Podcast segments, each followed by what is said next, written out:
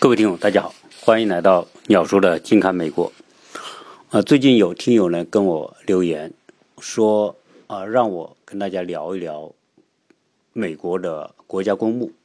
啊，特别是阿伦顿国家公墓。呃，这个话题我觉得挺有趣，所以今天这一期呢，专门来跟大家聊。因为美国啊，在任何一个重大的节日的时候，呃，总统。都会向阿灵顿国家公墓献花啊！我们看到前面的川王和看到后面的啊拜登哈，都有这样的一些关于到国家公墓的报道啊，所以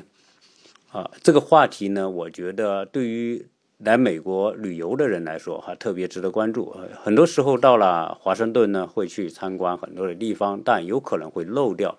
阿灵顿国家公墓，所以这一期来聊聊阿灵顿国家公墓它的一些有趣的话题以及它的历史。在开始今天的话题之前呢，呃，跟大家做一个小广告，呃，也是一种福利吧，就是现在喜马拉雅呢，它推出了一些对听众的一些福利，比如说一块钱买偶田川的咖啡。呃，这个咖啡，我我们还得到它的一些样品哈，因为它也是做推广嘛，当然也是给听友的福利。所以对于咖啡感兴趣的听友呢，你可以在喜马拉雅上面啊花一块钱啊去买它的一个礼品套装，它也是在做推广哈。我觉得一块钱嘛还是很值得，啊，喝咖啡也是一种。我我觉得是种文化吧，啊，对于西方啊中国人来说，喝茶，那我们也感受一下咖啡，所以在这里呢，也跟大家做一个推荐。呃，同时呃，也感谢大家对我思维绘画班的支持。昨天晚上呢，我们呃试用了一下 Zoom 的这种视频教学的一些方式，哈，有不少的报名的听友，啊，带着他们孩子哈，在国内。那么我们做了一个啊面对面的通过视频的一个沟通，啊，我很感谢这些听友哈，能够听懂我所说的思维绘画是是要要要干嘛啊？然后呢啊，大家呃，我看到很多是小学阶段的孩子，这说明什么？说明家长对孩子思维的培训呢训练啊是高度重视，啊，这一点我觉得很欣慰。对于孩子来说，我们要清楚两点：一个就是说我们要学知识；另外一个最重要的还不是学知识，是学建立一种思维。知识是一个一个的散的零件，而思维是这些知识的一个再加工的机器系统。啊，所以我们读多少书来说。最后都要经由我们的思维转化为我们自己对世界的看法、理解和思考，啊，所以思维是一个知识再造的一个属于每个人个人的系统，打造一个具有优势的思维，啊，具有啊很强的啊能力的思维，那是受用一生的啊，所以这些家长们。报名，我觉得我很感谢他们能听懂我想表达的东西，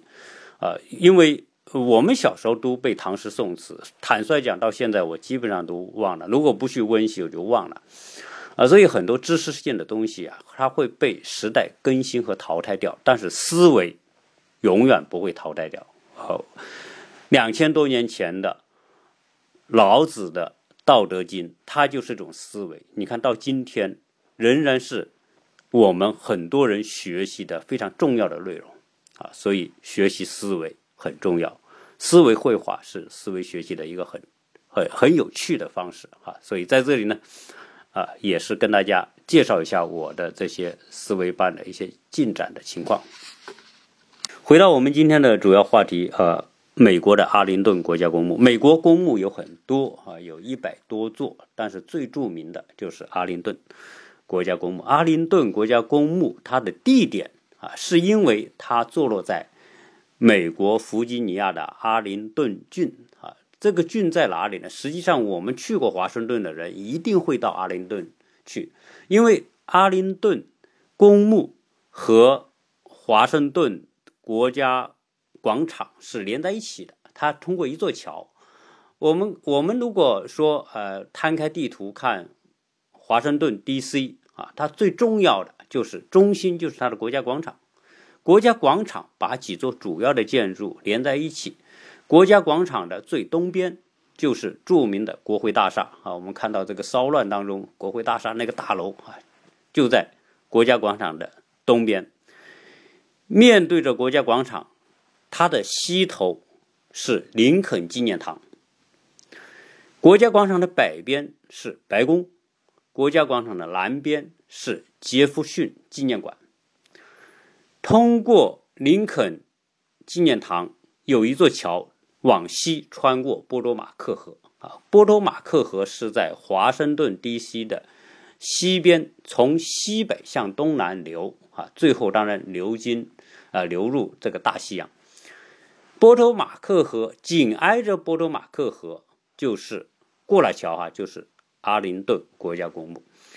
啊，所以这个是一个规模非常巨大的啊，一个当然也是一个公园啊。这个公墓的南边就是美国著名的五角大楼，美国国防部的所在地。你要你要从 Google 地图来看阿灵顿国家公墓哈。我在谈这个节目的时候，如果大家有兴趣啊，你可以打开 Google 地图。卫星地图，你可以搜阿灵顿国家公墓，或者你直接搜五角大楼。你搜完之后，你就看到，啊，阿灵顿国家公墓和五角大楼紧挨着哈，五角大楼在南，公墓在北，而且公墓的规模比五角大楼要大很多倍。这个公墓有多大呢？整个公墓占地六百一十二英亩。那他就说一亩我们没概念，对没概念你就乘以六，因为一英亩等于六中国的亩，啊，等于说有三千多亩的这种面积。如果大家说三千多亩还没概念，那我们用平方公里，大概二点四六平方公里，二点四六平方公里，我们基本上有些县城啊，或者小的县城啊，或者一些镇啊，整个 镇的面积也就这么大。到目前为止呢，这个地方埋下了三十万的美国的各种各样的啊重要人物，当然最重要、最主要的是美国的阵亡的士兵的遗骸葬在这里，所以这个国家公墓相当于我们国家的八宝山革命公墓。当然，这这还是有区别哈，因为阿灵顿国家公墓，它葬的主要的是士兵啊，特别是在战场上阵亡的士兵。我们知道，朝鲜战争有很多的美军士兵阵亡，越南战争有很多阵亡，甚至说在二战期间有很多的美军士兵在太平洋、在欧洲都有阵亡。呃，甚至还有一些美国的飞行员在中国，由于我们说驼驼峰航线哈，从呃缅甸到云南的啊这个呃运输空中运输飞虎队哈，呃陈纳德飞虎队，然后我们要知道，当初轰炸日本东京的时候，有很多的美军飞行员是这个飞机的油不够返回他们的基地，然后就降落在中国。啊，也有死在中国的，所以这些人都属于这些人，可能死了很多年啊。美国政府啊，美国军方都是要有责任把他们的遗体把它找到，找到之后呢，把他们遗骸，哪怕他身体腐烂了，他的遗骸还在啊，他就把他们遗骸收好，然后运回到美国，然后呢，把这些人的遗体葬在阿灵顿国家公墓，呃。除了这个之外，一些重要的美国的政治家对美，特别是在岗位上殉职的政治家啊，他也葬在国家公墓，啊，对美国国家有特别贡献的那些人也葬在这些公墓。所以，等一下我们会讲，比如比如说肯尼迪啊，什么金斯伯格啊等等哈，很多啊啊具体跟大家讲一下有哪些历史的名人葬在这里。呃，对于那些对国家有贡献的，或者是这些啊战场上阵亡的这些士兵，他们的家属也享受这个待遇。呃，安葬在阿灵顿国家公墓是美国人的一种最高荣誉的象征啊，所以这些阵亡将士，比如说他的妻子啊死了之后呢，他也享受这个待遇，可以。一同葬在，等如果他没有再结婚啊，比如说，呃，这个军人的妻子军军人在在战场上阵亡了，然后他又没这个妻子一直单身没结婚，如果他死了之后，经过申请，也是可以葬在这个公墓。他的儿女，第一代的儿女去世之后，也可以同葬在这个士兵的身边。啊，这当然这体现了美国人的一种以家庭为重的一种观念啊，所以，呃，所以我们才看到这个公墓啊，啊，面积这么大，可以埋葬了这么多的人啊，所以这里面体现了算是种人文关怀吧，一种家庭。整个公墓由于很大，而且是在坡地，就坡地呢，它由于它美国人是喜欢种草，然后这个公墓。历史本来它原来是庄园，别人的庄园，啊，有高大的树木，那些橡橡树都是两百年、三百年的那些大橡树，特别大，然后种上草，这些墓碑一块一块的白色的大理石，哈，非常整齐的列在这个公墓，所以你要看的时候，你你一点都不会觉得啊，这个公墓很瘆人啊，我因为我们中国人怕死嘛，一看到哎呦墓地啊、坟墓啊，就觉得很不吉利，很不好。但实际上，你要到了阿灵顿国家公墓，你就会一点都不会觉得这个跟死亡有什么关系，甚至你会觉得这就是天堂，这这感觉不同嘛。所以，这个如果你现在用 Google 地图来搜索阿灵顿国家公墓，你不停的放大卫星地图，放大放大，你就可以放到最后，你看到一块一块白色的墓碑，非常整齐的，或者以各种弧线啊把它。分布的非常的漂亮，非常的美，啊，所以这个地方呢，呃，现在呢也是对外开放哈，所以大家说要去参观，要不要买门票？先跟大家讲一下，阿灵顿国家公墓啊，作为全美国人爱国主义教育的一个很重要的一个场所，所以它是开放的啊，谁都可以去看。当然，你你得遵守里面的规矩，不能在里面公墓里面嘻嘻哈哈呀、喧哗呀，或者是。造成什么混乱？因为他有很多的管理人员，这些管理这个呃阿灵顿公墓的都是美国的陆军啊，美国国国防部下面的人啊，有专门的一个部门管，所以你是你得遵守规矩，你进到里面。但是呢，你进进去之后，如果你遇到是晴天，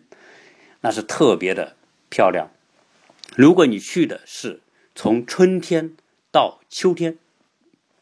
树叶掉光之前你去。也是非常的美，因为，呃，弗吉尼亚州呢，它的纬纬度啊，虽然在美国它被称为南方州，但是它的纬度，你看弗吉尼亚已经已经在美国的东岸的中间往北了，再北一点就是纽约了，所以它从地理位置上来说，它并不南方啊，但是它呢，到了秋天呢，它这个。呃，树木就会变得叶很多叶子变成红色的、黄色的，非常的美。但是你要等这个树叶不要等掉光，掉光之后呢，这些就是你看到光秃秃的这个这个树干了啊。但是如果是在秋天之前你去，春天到秋天，呃，冬天你去的话，看不出那种感觉啊，很多草都黄了哈，这就没那么漂亮啊。所以最好的季节就是春天，树木花发芽，草变青。到秋天树掉光之前，你去看，而你去拍照片，拍出的那是非常非常的赏心悦目啊！所以对于美国人来说，死了没关系，如果能葬在阿灵顿国家公墓，那那这个这种这就是说自己的归宿啊啊，是最好的一个地地方。在这个公墓里里面呢，在这个坡上有一个有一栋楼。这栋楼叫阿灵顿之屋，啊，是最早这个公墓原来不是庄园嘛，是最早这个庄园的主人的住宅，有一点二公顷，特别大的一栋私宅。后来这个私宅哈，呃呃，这个家族把它送给国家了啊，国家呢就把它改造成一个国家纪念中心。从一九五五年开始就对外开放，所以你要去参观阿灵顿公墓，除了看这种美景之外呢，啊，可以到这个国家中心纪念中心去参观。呃。对于这么有名的一个公墓，它一定有它的历史和来历，所以呢，跟大家来聊一聊它的历史。它的历史很有趣。阿灵顿公墓最早是一个私家庄园，这个私家庄园和谁有关系呢？和美国的国父华盛顿还有关系。一最早啊，我这个地方呢，在一七八九年美国建国之后，弗吉尼亚州。就把阿灵顿这个地方留给了联邦政府，因为联邦政府需要地方嘛，建立一个独立的一个行政中心，哎，送给联邦政府。但是呢，到了一八六四年，联邦政府又把这个阿灵顿这块地又送回给了弗吉尼亚，所以现在阿灵顿仍然属于弗吉尼亚州的这个地理上属于弗吉尼亚州，而庄园。曾经是属于美国内战的时候，有一个南方军司令叫罗伯特里。罗伯特里在南北战争之前是北军的联邦军的一位上上校，曾经还担任过西点军校的校长，所以他在美国军方是很有影响力的一个人。但是呢，他的集团代表的是南方利益，所以南方。宣布脱离联邦独立啊，实际上也就叛乱嘛。结果呢，罗伯特里最后呢担任了南方军的总司令。那你担任南方军总司令，你就意味着你是属于参加叛乱。叛乱之后呢，这个庄园是属于罗伯特里的庄园，结果被国家给没收。没收之后呢，啊，就改为啊这个国家的一个公墓。但是在罗伯特里之前，这个庄园是谁的呢？是华盛顿的，叫叫曾孙女。那华盛顿大家知道他没孩子，那他孩子哪来的呢？华盛顿的太太叫玛莎，那大家知道玛莎是一位寡妇。但是一位特别富裕的寡妇弗吉尼亚，她的 住的地方叫佛龙山庄，哈，很多人去华盛顿也会去参观这个佛龙山庄。那华盛顿跟这个玛莎结婚，玛莎的第一任的就玛莎的先生，就是在华盛顿之前不是有一个老公嘛？那个老公呢，生下了的儿子，他的儿子又生下了他的孙子。那这个孙子呢，跟华盛顿是没有血缘关系，但是跟他的妻子玛莎是有血缘关系的，属于玛莎的孙子。玛莎的孙子小时候还在芙蓉山庄长大啊，后来呢，这里说一下，就玛莎的孙子，他名字叫柯蒂斯。柯蒂斯后来有个女儿，他这个女儿长大之后呢，就嫁给罗伯特里，所以柯蒂斯的这个庄园呢。就随着他的女儿嫁给罗伯特里之后呢，就变成了柯蒂斯里庄园。所以这个福，我们我们说的阿伦顿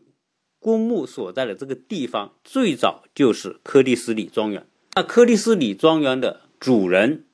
女主人就是华盛顿的养曾孙，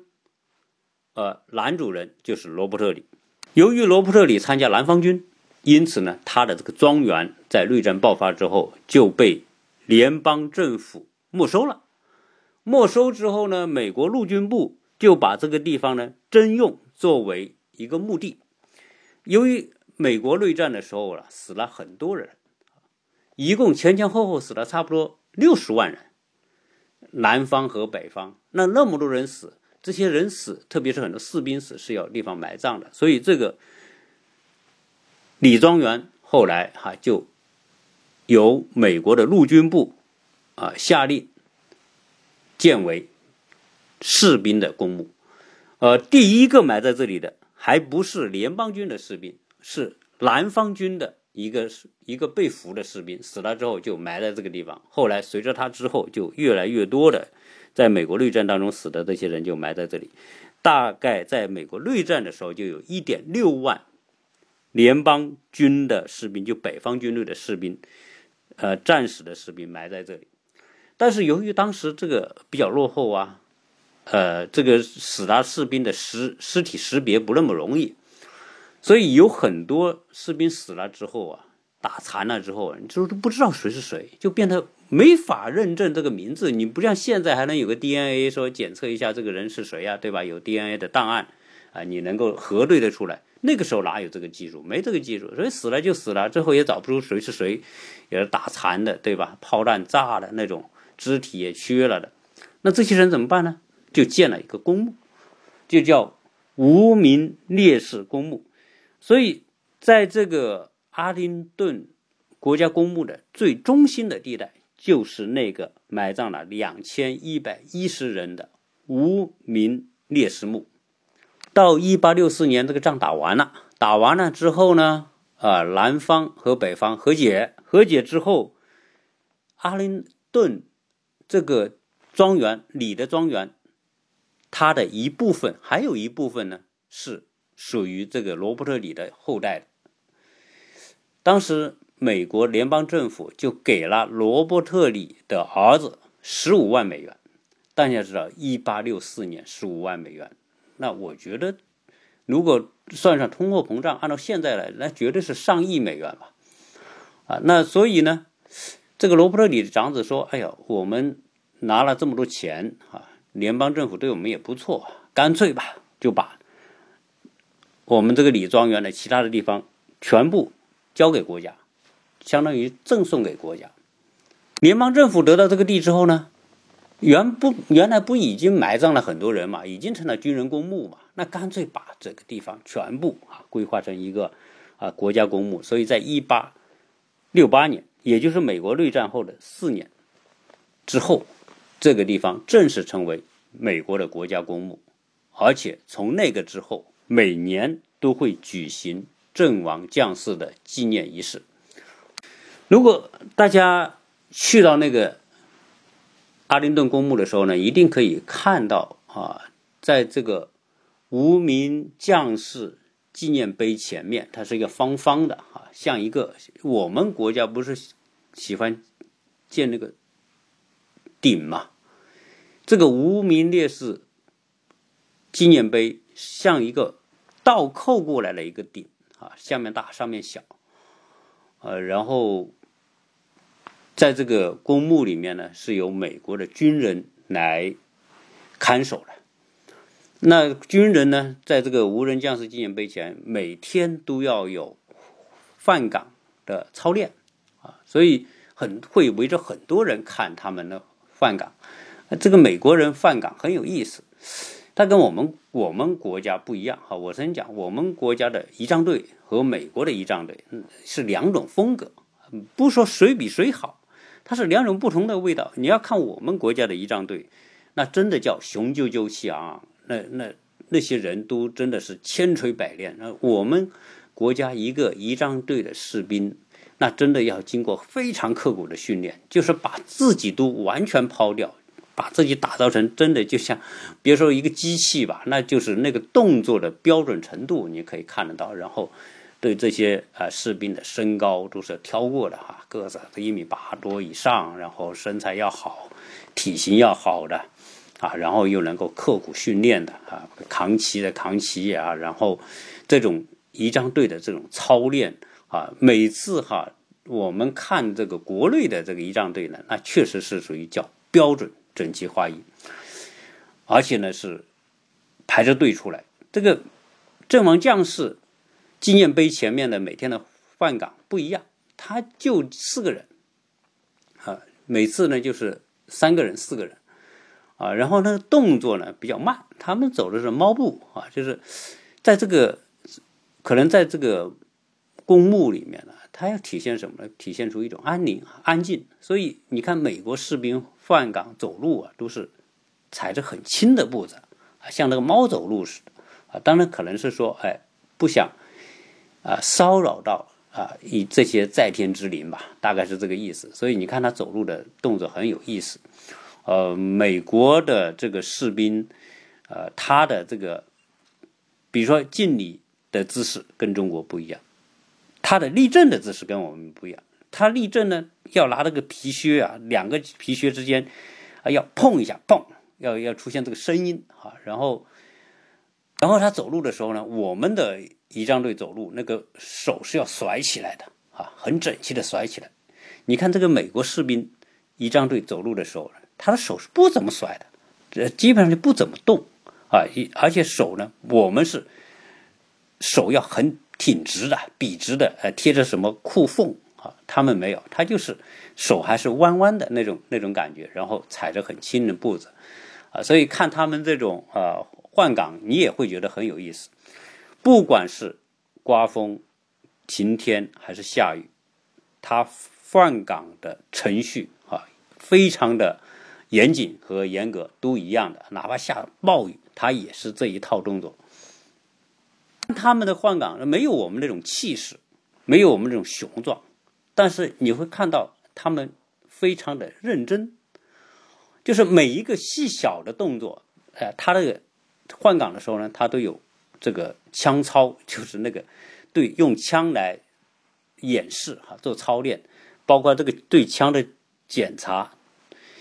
这个士兵对前面士兵的这种，呃，身体的检查，这都能看得很清楚。他那个动作很细腻。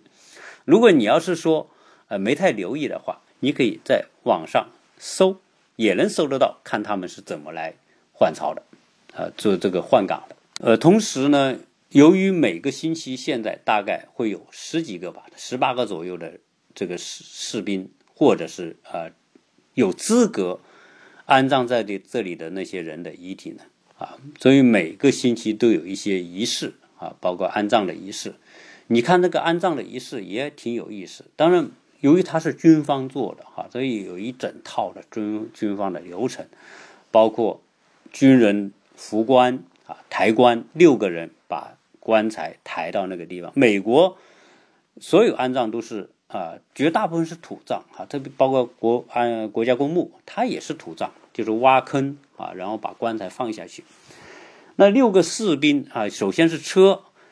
他那个车呢，不像我们哈是这个汽车，他为了把这个仪式感做得特别的隆重啊，他是有马车，六匹马，两匹两匹并排，拖着这个要安葬的遗体，拖到。这个墓地，这个马呢是左边那匹马骑着一个士兵，右边那匹马呢是不骑人的，啊，然后旁边还有一个负责指挥的人骑匹马，所以一共是七匹马，六匹马拉着这个这个棺棺木，然后啊有一个指挥的，相当于指挥指挥官一样，把这个马车拖到墓地之后呢。由六个士兵把这个棺材抬下来，抬下来之后呢，按照程序走到抬到这个墓地墓穴，把棺材放下。放下之后，在墓穴的前面呢，这个死亡者的要安葬者的这些家属亲戚就坐在那里啊。所以你看，美国人这个死安葬的。在他那种庄庄重的感觉啊，啊，跟我们国内不一样。我们是悲哀悲痛啊，反正你要表现出悲哀悲痛呢，才觉得啊，这这个对这个死者是很怀念、很很很尊重哈。这种，但是美国人不是，美国人有哭泣，但是不会那种嚎啕大哭啊，然后啊，更更没有那种我们 国内这个送葬之后还有这个敲锣打鼓啊，唱那种。那种唱歌，反正是热闹一下的感觉。但美国的这种公墓，你看他的葬礼的时候，你会看到非常的肃穆，呃，家属呢也很也也很悲痛，他们有哭泣。但是呢，整个军方他的整个流程，包括他的乐队啊，他都是有非常规范的演奏的曲子。那把棺材放下之后呢，这棺材上面呢，它是覆盖着。美国的国旗有马拉着棺材进来的时候是盖着国旗的。呃，然后在下葬之前，士兵会把这个国旗把它取下来，取下来之后把国旗叠成一个长条，叠成长条之后呢，就开始折。所以大家会看到这个仪式当中折国旗，他把国旗三角形呈三角形折，一直往里折，折到最后就是一个三角形的一个包包，就是这个国旗。呃，美很多美国家庭如果有士兵阵亡的，他们家里一定有这么一面折成三角形的国旗，然后有一个盒子给它装好，啊，由士兵代表单膝下跪，将这个国这一面国旗交给这个死亡者的家属，啊，以如果是这个士兵啊，或者一个军官去世。阵亡的，那就交给他的妻子啊，或也可能交给他的父母、儿女都可能。呃，大家看到美国的征兵广告里面哈，我们经常在美国在大学，大学是美国征兵的一个重点地方哈，我们就看到有一些宣传的资料。我们在加油站也会看到，呃，会放放一些美国征兵的资料。大家知道，美国征兵资料 直接就把死亡告诉你。这个广告上面呢，就是一个小男孩。抱着一个三角形的一面美国国旗，哎，这是他的征兵广告，有意思吧？那所以呃，这是美国爱国主义教育的一部分。所以这面三角形的折成三角形的国旗放在家里哈，呃，是一种，也是这个家族的一种荣耀吧。当然，因为我有个朋友，我去过他家，他家就有一面这样的旗子哈。我的朋友是中国人，但是她的老公是美国人，她老。公的，呃，一个一个什么亲戚哈，也直系亲戚了啊，这也是可能是阵亡，然后有一面这样的国旗。那我聊了这么多关于公墓，实际上这个公墓呢，除了士兵之外哈，主体是士兵，但也有名人。这个公墓最大的特点呢，就是除了极个别的人之外，所有葬在公墓里的人一律平等。你可能是四星上将，你可能是呃中将，你可能上校，你可能是普通士兵，每个人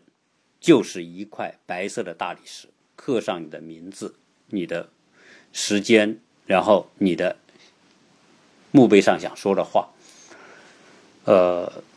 这体现什么呢？就是说，可能一个将军的墓碑，他旁边就是士兵的墓碑。啊，这体现一种平等。呃，这些这些，由于它是白色的墓碑，然后在绿色的草地上，所以你看上去啊，那种那种那种感觉，我都不知道怎么形容。反正是视觉上，你你会觉得很舒服。呃，在这个公墓里面呢，呃，一些著名的人物啊，葬在这里。呃，最早的，我们知道这个，除了以前的哈，我们讲。当代啊，近现代来说，啊，著名的人物里面，其中有一个叫潘兴。这潘兴是谁呢？美国一战时候的美军总司令啊，派往欧洲的啊，这是由于他在一战的时候有立有战功啊，所以他是美国历史上第一位上将啊，就是说以前是没有上将的，正因因为潘兴，所以设立了美国上将这个军衔。在此后，美国。有一位著名的五星上上将，在二战时候叫马歇尔，马歇尔的墓也葬在阿灵顿公墓。马歇尔是很有名的，你知道，在马歇尔在美国历史上和在世界历史上都很有名，原因为是在二战的时候，马歇尔是美国派往中国的大使，所以他当过中国大使，同时呢，他也是中。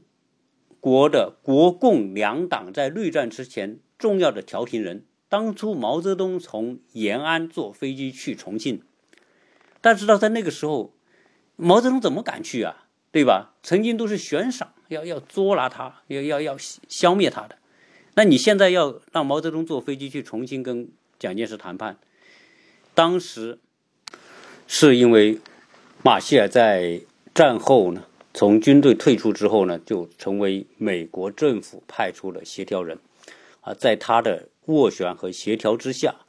当然是做了周密的安排啊，所以毛泽东才敢去重庆。所以赫尔利对呃马歇尔对中国来说哈，我们都很熟悉，而对于马歇尔来说，更重要的是在战后呢，他主持了一个马歇尔计划。马歇尔在军队的时候，他是美国陆军的参谋长，啊，这应该是属于啊非常高阶的这种呃将领。那后来呢，他主持马歇尔计划、呃欧洲振兴计划等等，这一切呢，让马歇尔也是名垂青史。所以马歇尔他死后呢，是葬在阿灵顿国家公墓，因为政府的高官如果要葬在阿灵顿国家公墓是有条件的。要么你是曾经当过兵你像马歇尔，人家曾经是在陆军参谋长，当然是当兵的，然后死后呢，可以有资格葬在这里。此外，我们知道，呃，肯尼迪是一九六四年遇刺身亡。那肯尼迪遇刺身亡的时候呢，他是因公殉职，他是在啊德州访问的时候被枪手刺杀。啊，所以他是死在岗位上，因此他也是葬在阿灵顿国家公墓。呃，肯尼迪的这种墓碑啊很有意思，你要是去看的话呢，他并不是说像我们想象的肯肯尼迪哈非常高大上、高大上，然后建了一个很大的墓碑，没有。实际上他们这种啊，他是天主教徒啊，所以从某个角度来说呢，啊，他是有他的信仰。那这种墓碑呢？它一般啊，当然别人跟他设计的时候呢，也没有设计成高大上的这种啊墓碑，而是一块平地。像他他的墓碑就是一块平地，然后平地上安放了他的这块啊墓碑是平的安放在地上的，周边是一些啊一些花岗岩哈，这种凹凸不平的看起来啊。最重要的是，在他的墓碑的前面呢，有一个。永远不熄灭的一个火火苗啊，在燃烧，这个叫永恒之火啊，所以他的墓碑就是呃永恒之火。肯尼迪家族啊，在美国历史上有很重要的地位啊，除了他的故事之外，他被遇刺，他的老婆杰奎琳后来又嫁给希腊船王阿拉西斯，呃，以及肯尼迪的兄弟啊，很。在美国政坛都很有影响哈。那罗伯特·肯尼迪也是啊，当过司法部长啊，被刺也是被刺身亡。然后呢，他的另外一个弟弟叫爱德华·肯尼迪啊，爱德华·肯尼迪在美国政坛也是相当厉害，做了四十七年的参议员啊，历经了十届的总十位的总统啊，所以在美国政坛是相当的资深。爱德华·肯尼迪在一九九三年去世的吧。他去世的时候，当时的总统，呃，在世的那些总统都出席了他的葬礼。那爱德华·肯尼迪去世之后呢，也是葬在阿灵顿，而且他们兄弟几个的墓葬在一起。肯尼迪的太太后来去世之后呢，也是葬在啊，这个这个我不知道。虽然他后来跟别人结婚了，但是他。他还是葬在啊肯尼迪的墓一起啊，这个有点奇怪哈。那除了这些著名人物之外，还有一些，比如说啊杜勒斯。那杜勒斯是艾森豪威尔时候的美国的国务卿，就是那个著名的呃周恩来在日内瓦谈判的时候伸手跟他握手，他背过身去拒绝跟周恩来握手的那个那个。极端的反共啊的这个国务卿啊，也是葬在阿灵顿。那此外呢，塔夫托啊是二十七届的美国总统。我们知道前不久去世的金斯伯格啊，美国最高法院的大法官，八十七岁去世那位女女法官啊，她去世之后也是葬在阿灵顿国家公墓。所以关于阿灵顿公墓的这些话题呢，呃，我们就跟大家。做这些介绍啊，因为这是一个旅游项目啊，也是美国的一个重要的呃爱国主义教育的一个平台。所以，如果你要了解美国文化，到公墓。我觉得如果有时间在那里待上一天，哈，说不定你运气好，能够看上看到这种啊葬礼啊，可以那那个还是蛮有意思。然后你可以看得到这些士兵的饭岗，可以呃欣赏到周围的美景啊。整个波多马克河这个东西两岸都是华盛顿到华盛顿去旅游的啊最重要的地方。呃，所以呃，我我们啊，跟大家顺便说一个事啊，就是关于我们的微信群啊，我昨天啊增设了一个新的群啊，因为过去的群呢啊，基本上呢也就差不多了。那我们增设这些新的群啊，一第一是欢迎这些新的听友加入我们的美国新生活金看美国群。啊，同时呢，啊，请大家有空的时候看一看这个群的公告啊，因为我们希望这些群呢，大家加入进来，不要失望。我我知道有很多的听友呢，曾经加入进来之后呢，后来又又退出了啊，退出的原因当然有各自的原因，有的是因为自己的原因，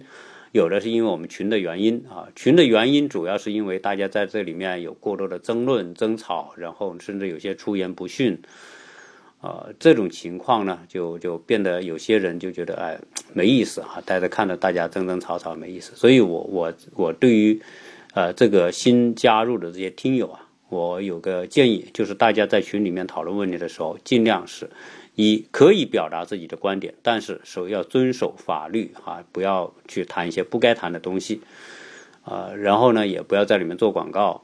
啊，不要去试图跟别人争辩啊，在群里面跟别人争辩啊是没有意义的。大家会说，哎，争辩有什么不行呢？因为争辩就会产生一些不良的一些情绪，不良的情绪带出不不不好的语言，不好的语言让人觉得整个群素质很低啊。那这样一来呢，我觉得就凝聚力就不够。所以啊，在此呢啊，拜托各位啊，希望大家加入进来之后，在群里面能够分享。交流或者了解到更多有意义的东西。我们有好几个群，里面有很多听友是很愿意分享啊，他们以各种方式，有有的以语言分享，我觉得都很好啊。因为每个人的见识都有限，包括我本人的见识也是非常的有限啊，所以感谢大家看得起我啊，然后来听我的节目，然后加加入我的群。所以呢，啊，在此呢，啊，对于新加入的。这些朋友啊，我们热烈的欢迎啊！也希望大家每个人在这个交流的过程当中啊，献出一份自己的啊分享，然后呢，让大家觉得有趣。对于想参加思维绘画班的朋友们啊，如果小孩那加紧报名，因为下个星期六就会开始上课了。呃，谢谢大家的收听。